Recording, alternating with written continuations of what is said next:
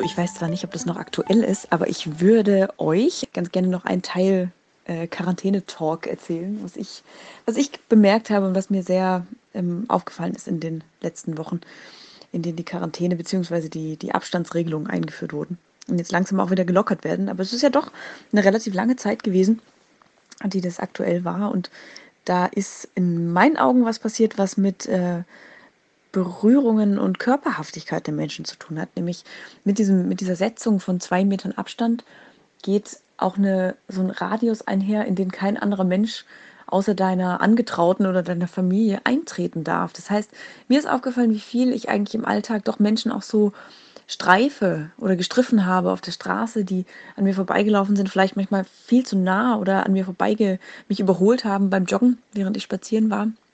Hm, das Gefühl für Berührungen, wenn jemand plötzlich an dich stößt aus Versehen, ähm, dir beim Bäcker jemand Geld zurückgibt und deine, deine Handfläche kurz berührt, wenn er dir Geld zurückgibt. Ähm, Menschen, die, die einem was in die Hand geben, die einem was, was fragen oder die einem die Hand geben. Vielleicht auch einfach das oder die Verlegenheit, ob man sich jetzt äh, mit einer Umarmung berühren darf oder soll oder nicht, ob das die Konvention schon erlaubt.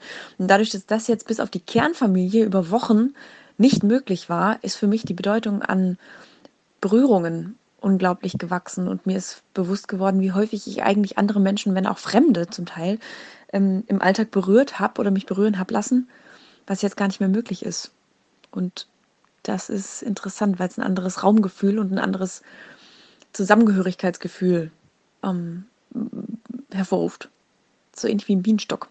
Und jetzt meiden sich plötzlich alle. Hm? Berührung, Raum sowas. Jo, das fand ich spannend als Beobachtung. Und einfach, dass ich auf Berührung sehr viel sensibler reagiere als davor, weil es jetzt halt alles bedeutungsbehaftet ist. So. Vorhoi Stories ist ein Podcast von Vorhoi im Flur. Wir reden über Vorhoi, aber nicht nur. Wir haben drei Formate für dich. Interview, Storytelling oder ein einfach Gespräch. Magst du mitmachen? Schickt eine E-Mail zu vorhoinflow.gmail.com. Magst du unterstützen? Schick ein E-Mail zu vorhoinflow.gmail.com. Magst du Fragen, Feedbacks geben, Anregungen?